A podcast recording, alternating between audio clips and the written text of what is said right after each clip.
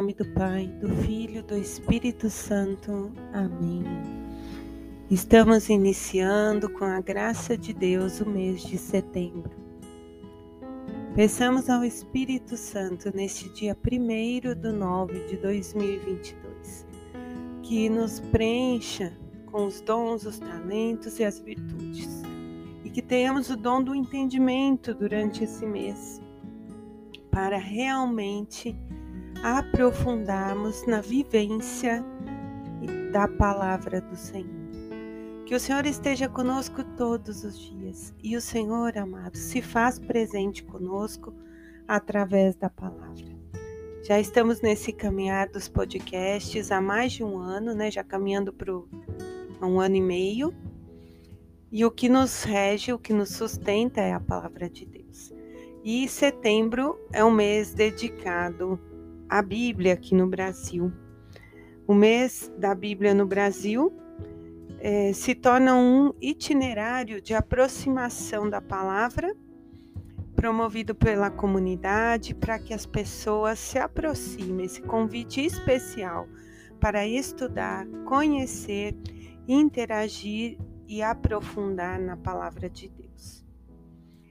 Aqui no Brasil, setembro foi escolhido com o mês da Bíblia em razão da memória de São Jerônimo, que é celebrada no dia 30 desse mês. E São Jerônimo foi de extrema importância. Ele foi a pessoa encarregada por traduzir a Sagrada Escritura para o latim. E essa versão latina recebeu o nome de Vulgata, que significa popular. A versão é referência nas traduções até os dias de hoje. Então, ao celebrar o mês da Bíblia, é, nós vamos ter esse aprofundamento, uma comunicação mais íntima com o Senhor. E esse ano, o convite é aprofundar em relação à centralidade da nossa fé, que é Jesus Cristo. Em Jesus, nós podemos contemplar o verdadeiro Deus e o verdadeiro homem. Messias anunciado durante o Antigo Testamento para o povo que caminhava nas trevas. E nesse contexto, todos nós somos chamados a redescobrir a manifestação de Deus na história por meio de seu Filho, para o qual a, Sagrada Escritura inteira vai apontando. Em, neste ano de 2022, o livro escolhido para esse aprofundamento é o de Josué, com a inspiração: O Senhor teu Deus estará contigo por onde quer que vás. Josué, capítulo 1, versículo 9. Olha a profundidade: o Senhor estará contigo por onde quer que vá. É, aqui no Brasil, o pilar da palavra de Deus incluiu as diretrizes gerais da ação evangelizadora de 2019 a 2023, que é aprovado pelo Episcopado Brasileiro na sua 67ª Assembleia Geral que aconteceu na Aparecida, em São Paulo. É isso que eu estou transmitindo a vocês está na Vatican News, portanto, é, qualquer pessoa pode estar acessando e tendo esse contato direto. A proposta do texto base é aproximar-nos da jornada de Josué pela posse da terra prometida. E nós, portanto, somos chamados a estudar esse livro que nos levará a perceber que Deus nunca deixa sem resposta as pessoas e comunidades que a ele se confiam. Então, nós vamos encontrar nesse livro de Josué os subsídios para essas respostas, para esse encontro pessoal em comunidade com o Senhor. É, a Paulinas dispõe, e eu acho que tem alguns sites, um livro que a CNBB preparou com esse aprofundamento do texto de Josué. Eu comprei, mas não chegou ainda. Assim que chegar, eu vou estar tá fazendo alguns podcasts voltados para esse crescimento durante o mês de setembro. A palavra vai dizer que Deus sempre esteve próximo de seus eleitos. Então, eles selecionaram alguns capítulos com mais densidade e afinidade para animar a nossa fé, para que realmente possamos compreender o propósito do Senhor na nossa vida e que esse estudo nos leve mesmo a uma paixão pela palavra do Senhor.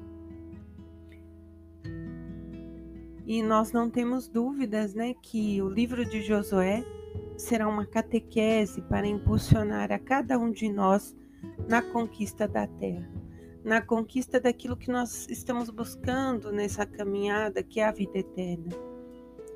É um testemunho que Deus realiza a promessa feita ao povo de Israel. E nós somos o povo prometido, da escravidão para a posse da terra prometida. Então, lembrando que o Senhor está conosco o tempo todo, que não tenhamos medo.